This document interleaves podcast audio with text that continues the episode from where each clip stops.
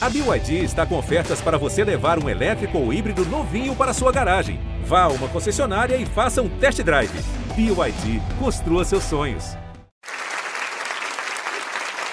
Morra ou faça sol, chova ou faça sol, recessão nenhuma afeta o negócio desses profissionais. O mercado deles tem uma estabilidade do além. A procura não diminui nunca. Pode até aumentar em tempos de crise, coisa de outro mundo. Não há leis federais que padronizem a atividade. Regulações municipais beiram ao surreal. É um assombro. Há poucos dados oficiais sobre tal mercado, tradicionalmente dominado por empresas familiares. De geração em geração, nunca deixam de honrar a promessa de seu negócio, entregam a eternidade. As tendências em voga agora são as linhas verticais e os tons de cinza, quer dizer, cinzas. Não é que não ouse dizer seu nome, é um mercado que prefere dizer seu nome baixinho, de forma discreta. O mercado da morte. Aliás, a nossa primeira convidada sabe melhor do que ninguém o que anda bombando nas playlists dos funerais do Brasil. É, aplaudam a vice-presidente do Sindicato dos Cemitérios e Crematórios Particulares do Brasil, a empreendedora funerária Gisela Adice. Mas então explica logo de cara porque como é grande meu amor por você e não a marcha fúnebre. Assim, pela minha percepção, né? Como você falou, a gente não tem dados oficiais ou pesquisas oficiais. A música do Roberto Carlos é a mais pedida. Essa? É. E a Ave Maria. A gente ainda é um país muito católico, né? Então, Ave Maria ou Ave Nossa Maria Senhora? de Gonô. Ah, Ave Maria. É. Não, porque o Roberto tem Nossa Senhora Tem também. também. Também é uma música pedida. Mas até de, de Roberto Carlos a hino de time de futebol.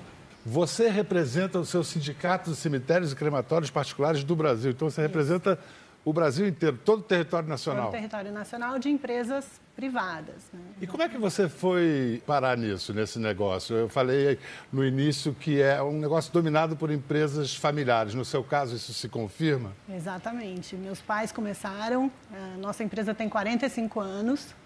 Meu pai tinha um restaurante no Rio de Janeiro, em Ipanema, aí veio para São Paulo começar um cemitério. Casou e veio, e aí eu acho que eu nasci lá, né? Mas como é que foi esse salto empresarial de um restaurante em Ipanema para administrar um cemitério? Ele tinha. fez mal a alguém no restaurante?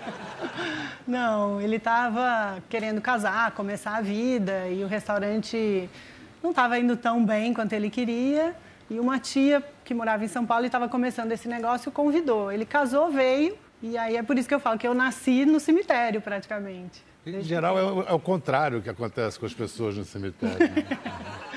é, talvez por isso eu tenha essa relação mais natural com esse ambiente, né? Quando é que você começou a sentir esse tabu, esse preconceito? Quando você era criança, você sentiu de alguma maneira isso? Não, eu acho que quando eu era criança isso era até mais natural. Talvez o meu preconceito tenha começado quando eu percebi o preconceito dos outros, né? Quando, sei lá, na escola você vai falar, o que seu pai faz? Meu pai tem um cemitério. E aí as pessoas ficavam, sério? As pessoas quem? Os colegas ou as criança, professoras? Criança. A professora, minha irmã, tem um caso engraçado, né? Quando ela era pequenininha, ela fez um desenho da família, aquela coisa tradicional de escola. E ela colocou o meu pai com uma cruz. E aí a professora veio se desculpar e falou: Desculpa, eu não sabia que seu pai tinha falecido. falecido. Ela falou: Não, não, não faleceu, não. Ele que ele trabalha lá no cemitério. Aí que a gente começa a perceber a reação das pessoas e talvez isso, em algum momento da minha vida, também tenha me trazido um certo preconceito. Né? Quando eu fiz faculdade, eu não queria trabalhar no cemitério. E aí, como é que você se decidiu que era isso mesmo? Eu perdi um primo num acidente aéreo e foi assim um, um menino, ele era muito jovem, estava começando a vida, né? Estava indo morar na França para fazer um doutorado. Então foi muito é, chocante para todo mundo. A gente, eu nunca tinha vivido uma perda tão traumática. E aí eu percebi o quanto o próprio mercado não estava preparado para lidar com o luto, porque por trás de cada perda vem uma jornada de luto, né? E eu lembro que na época, logo depois do acidente, eu participei de uma palestra com uma psicóloga de luto e era uma palestra para o meu mercado, para profissionais do, de cemitérios, né? E quando ela foi mencionar, ela falou esse acidente que acabou de acontecer. Os meus colegas mesmo falaram: não, não, não, não, não fala nada porque tem uma pessoa na plateia que tinha um familiar. Mas eu queria saber, eu queria ouvir. E aí que eu fui ganhando essa percepção, né? Que é um assunto proibido, o incômodo é do outro, talvez não de quem está vivendo, é, falta espaço.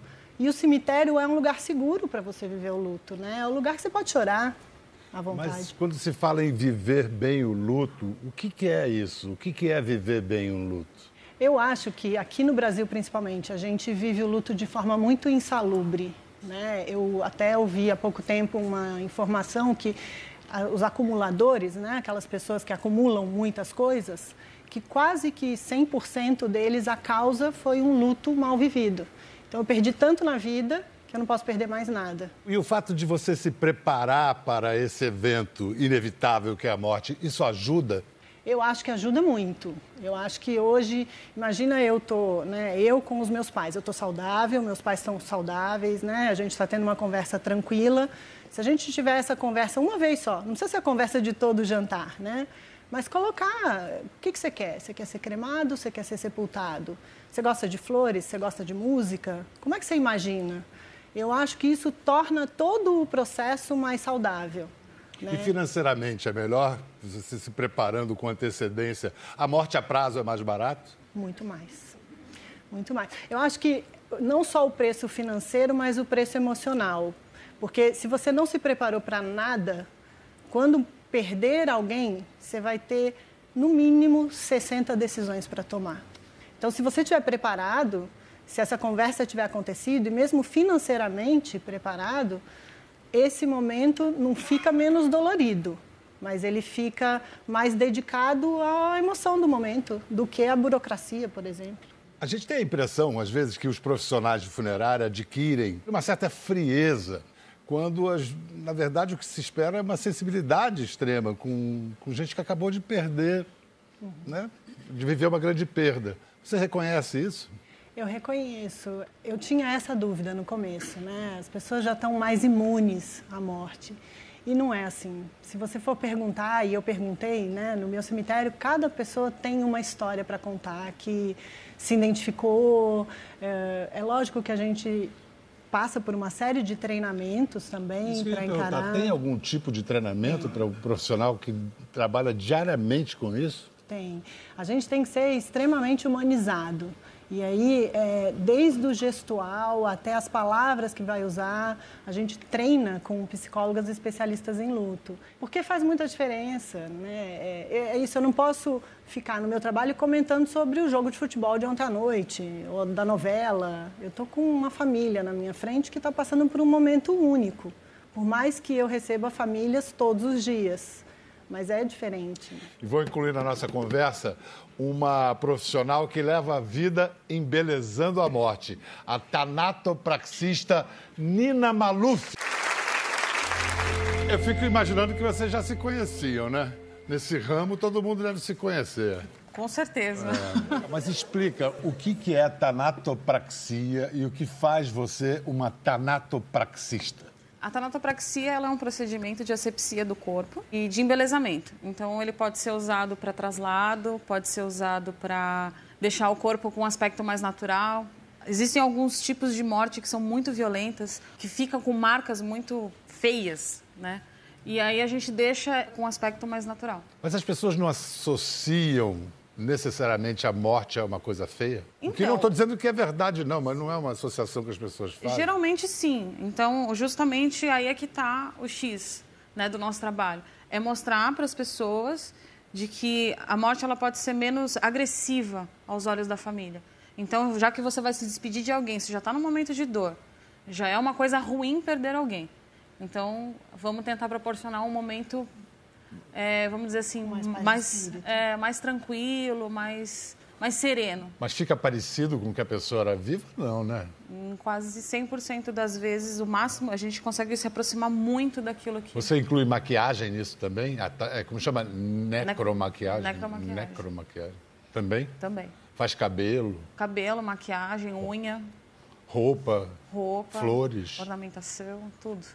Porque é esse o meu interesse. Eu quero levar para a família. Às vezes eu gosto de abrir velório também, porque eu vou até o velório e você ouviu um muito obrigado. Foi muito bom. É, ficou muito bom. Obrigado por você ter deixado ela perfeita, ou então obrigado por você ter feito o teu melhor.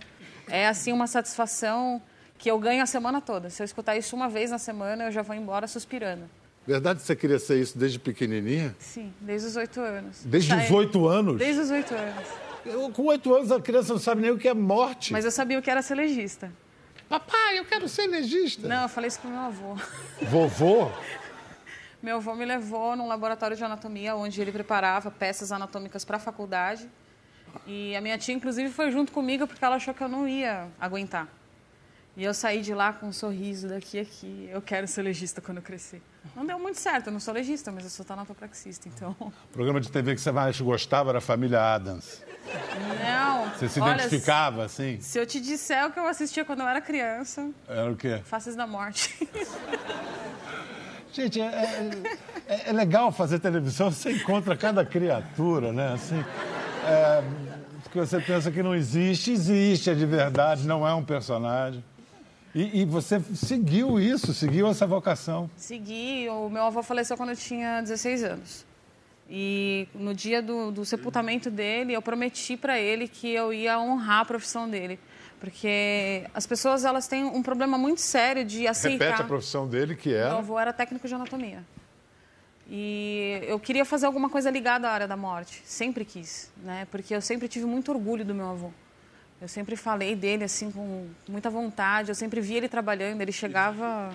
E foi dele que você herdou essa relação de naturalidade com a ideia da morte? Sim, a minha família ela tem uma, uma certa aversão, sempre teve, mas foi disso Em geral, que... as pessoas têm uma dificuldade com mas isso. foi isso que sustentou minha família durante mais de 40 anos. Então, eu peguei isso e eu consegui transferir essa naturalidade para os meus filhos.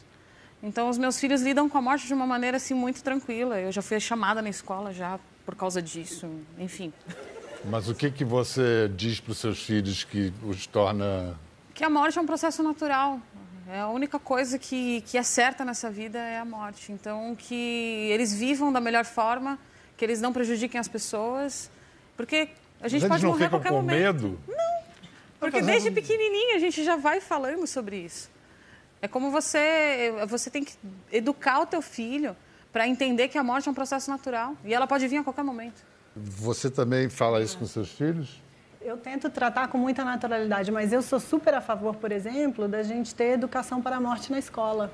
Não só pelo que a gente vai viver, mas pelas pessoas com quem a gente convive, né? Um, quando um coleguinha de escola perde alguém, como é que as outras crianças recebem essa criança de volta para o dia a dia? Porque a gente não sabe como lidar com o luto também.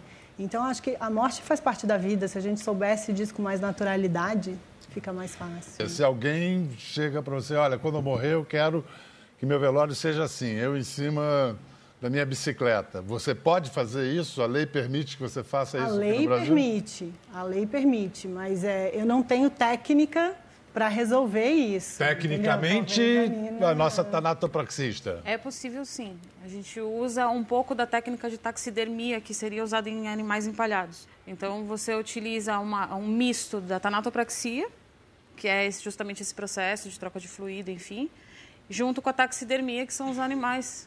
E aí você consegue dar esse resultado que, que você viu ali. Vem cá, a gente falou de leis e legislação. Tem umas pérolas na legislação brasileira, né? Tem. É, eu soube de algumas, vou pedir para vocês. Acho que você está mais por dentro disso. Em Guarulhos, por exemplo, as árvores dos Campos Santos.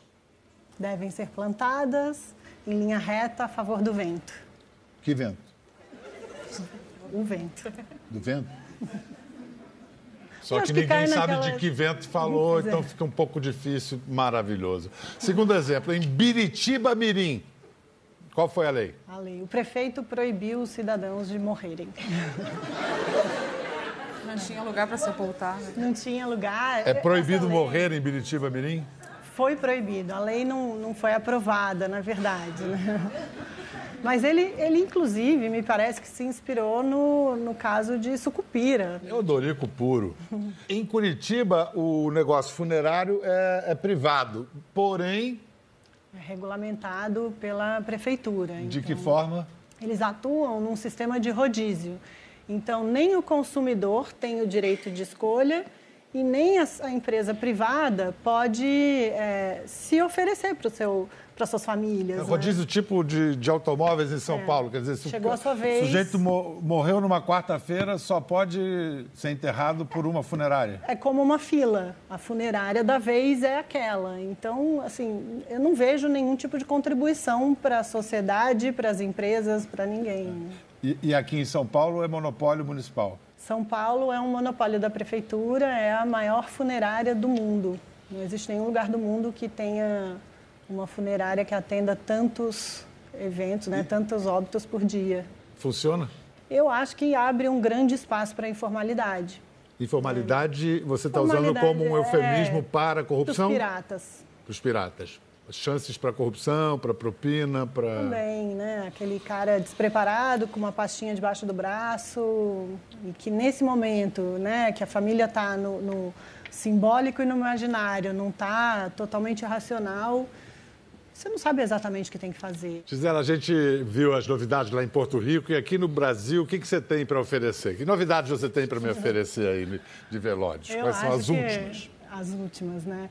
A gente desenvolveu há pouco tempo a caixa de memórias, né? Falando um pouco dessa relação com os objetos.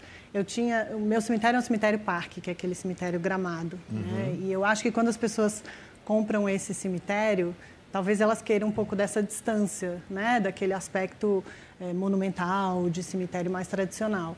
Só que quando perde alguém, o significado muda. E aí elas começavam a trazer muitos objetos e colocar em cima das lápides.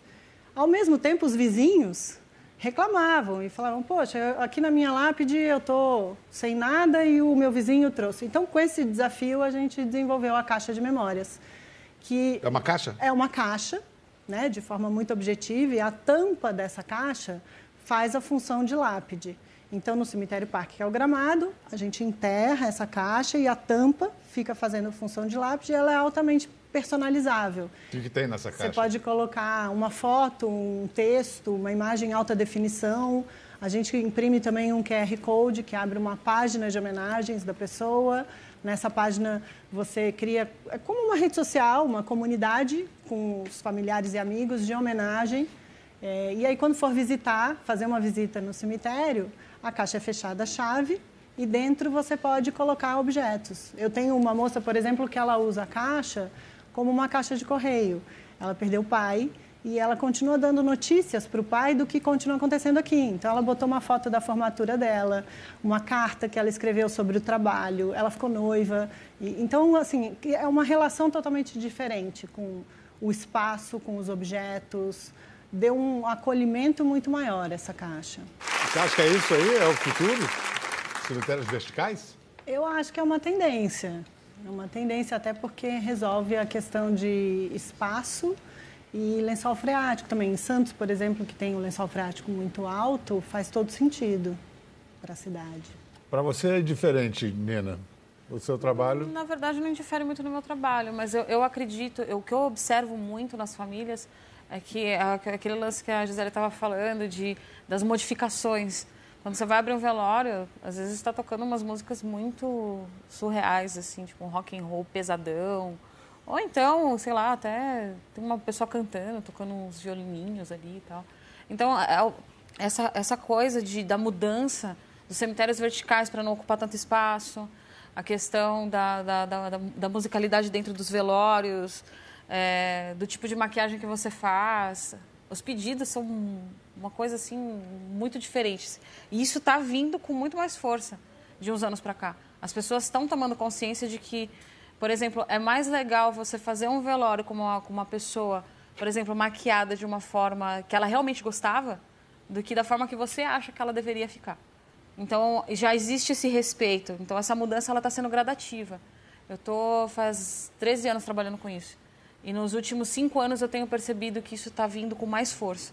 Outra coisa que está crescendo muito, tem mais e mais gente escolhendo a cremação e também tem novas ideias surgindo para o que fazer com as cinzas depois. Sim. Tem uma empresa inglesa, por exemplo, que faz discos de vinil prensados com as cinzas, aí tem músicas e depoimentos gravados, tem outra que faz fogos de artifício. E para falar sobre isso, agora a gente vai a Curitiba conversar por Skype com a empresária do setor funerário, Milena Cooper. Oi, Milena. Olá, Tudo bem? É um prazer conversar com você. Ah, um prazer estar falando com você também. Milena, você, como é que você foi parar nesse ramo? Bial, foi um negócio de família também. o meu avô, mundo. ele produzia barris de madeira para exportação. E certa vez faleceu o pai de um vizinho e pediu para que ele fizesse uma caixa de madeira grande, um caixão para o velório. E aí começou todo o nosso negócio. Começamos a fabricar caixões de madeira, meu avô na época, que ensinou meu meu pai, e montaram uma fábrica de caixão. Você vê como é que é a vida, né? Tudo se encaminhando para isso. Vem cá, Milena, e hoje você se especializou em cremação e principalmente no que fazer com as cinzas depois. O que, que você pode oferecer para o seu freguês? Perfeito, Bial. É, nós acreditamos que toda a parte de homenagem é uma forma de lidar com o processo do luto, uma forma de processar o luto. Então, nós nos especializamos nessas homenagens. E o destino das cinzas pode ser uma homenagem também. Então, nós temos é, urnas de cinzas biodegradáveis que podem ser plantadas junto com sementes, por exemplo, e ali nascer uma árvore nativa em homenagem à pessoa. Também temos opções de urnas biodegradáveis é, para ser lançadas ao mar, porque, por experiência, nunca lance cinzas ao mar sem ter um, um invólucro, sem estar dentro de algo. Por quê? Voa no rosto. Vai comer as cinzas. Ah, Ou tem... cuide com vento, igual é. Guarulhos. Cuide tem, com tem, tem um elemento chamado vento, né? Isso. Sei. Também temos algumas coisas mais sofisticadas. Por exemplo, esse pingente que eu estou usando aqui é um pingente de cristal com cinzas incrustadas dentro. De quem? Esse anel também. Esse é do meu tio.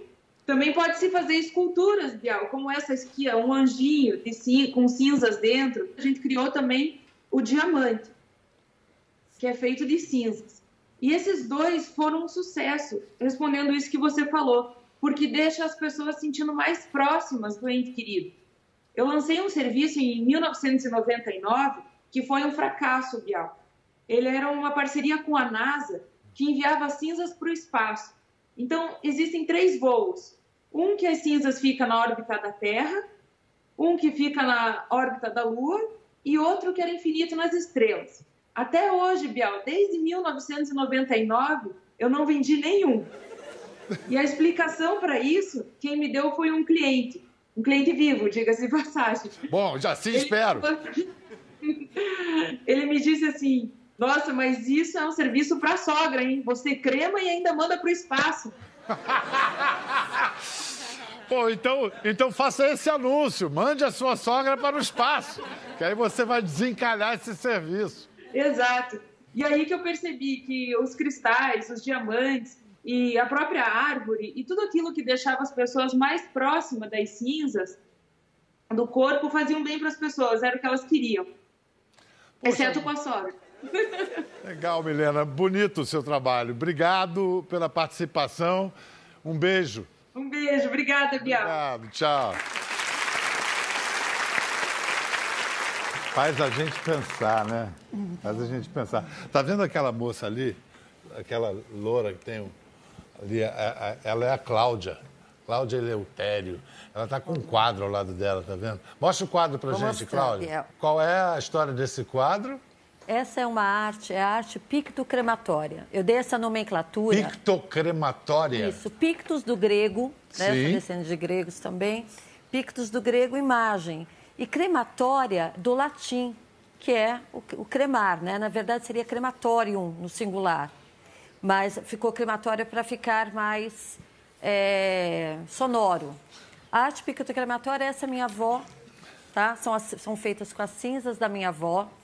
Eu criei essa arte em 2008, com uma participação, consegui a participação de uma parceria com a SEMPRA, Associação dos Cemitérios Protestantes do Estado de São Paulo. E todas as cinzas da sua avó estão nesse quadro? Não, são utilizadas apenas 180 250 gramas das e, cinzas. E quantas cinzas tem um...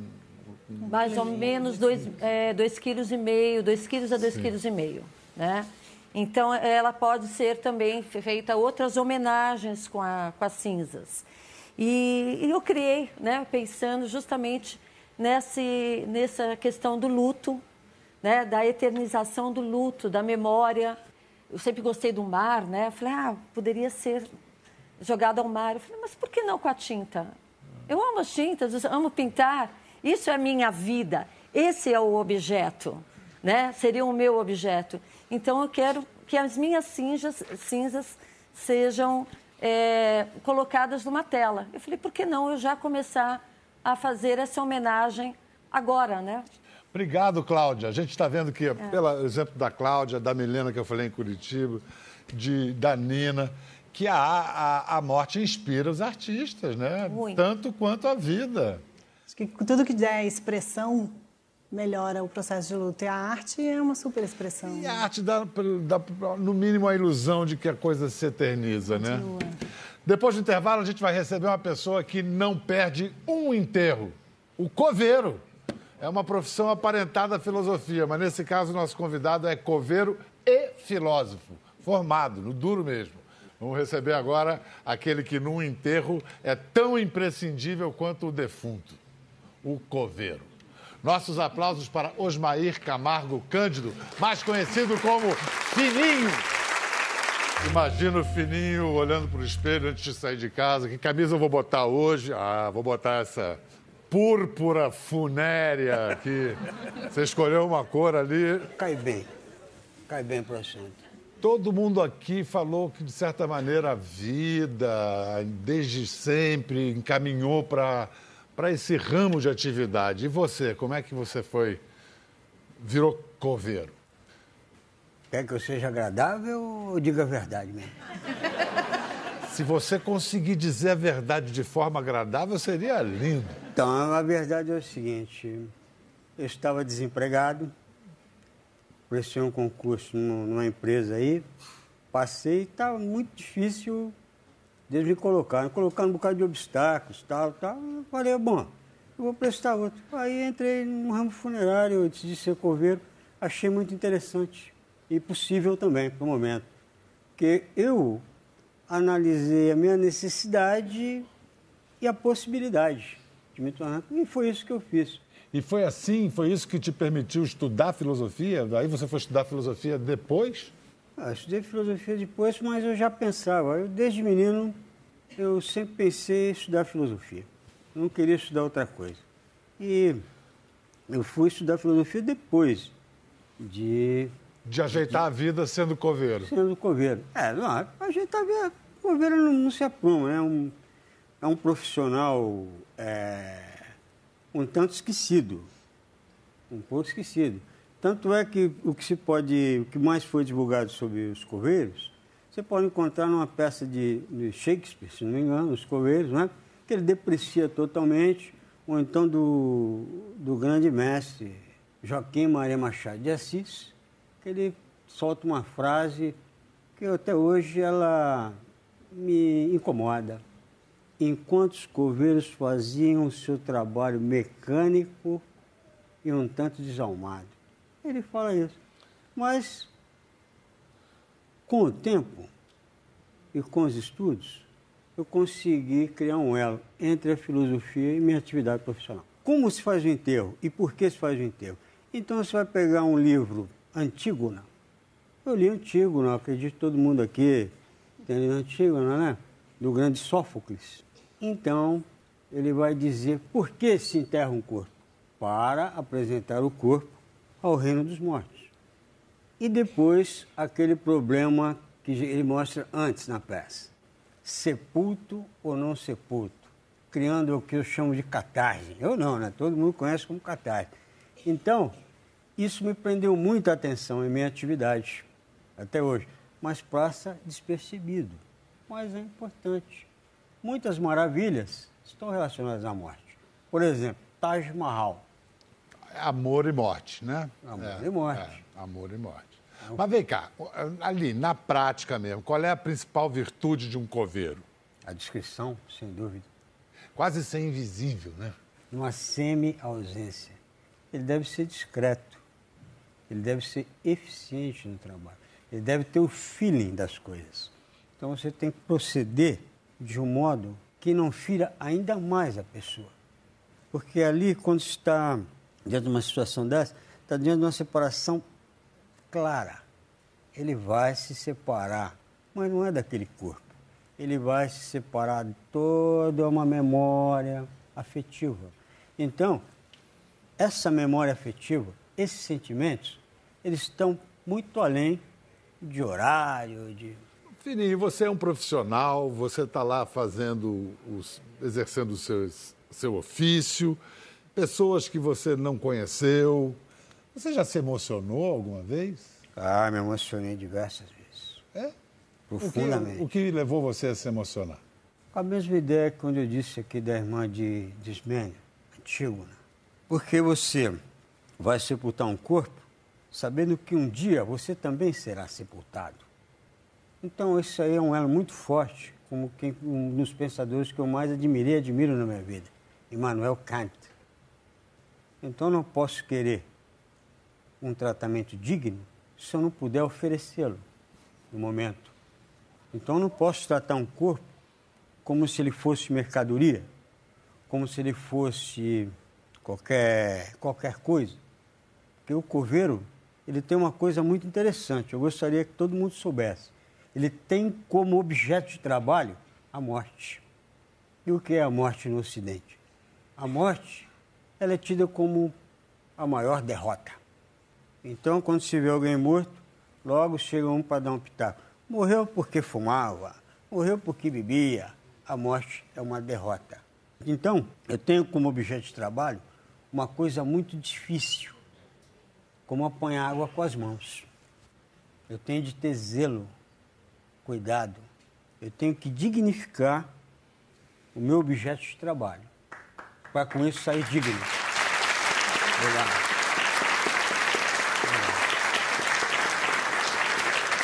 Você já deve ter lido, visto muito epitáfio, né, em lápides. Qual que você, quais que você mais gostou? Que eu mais gostei? É. Na Vila Mariana. O cara escreveu morri de saco cheio, morreu de saco cheio.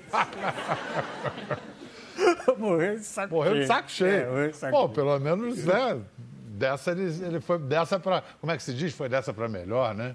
Dizem os otimistas. Uma presunção. Aí você está falando disso, de que a morte, na verdade, mais do que. Além de ser uma oportunidade de chorar a morte, porque morte se chora, é também de celebrar a vida.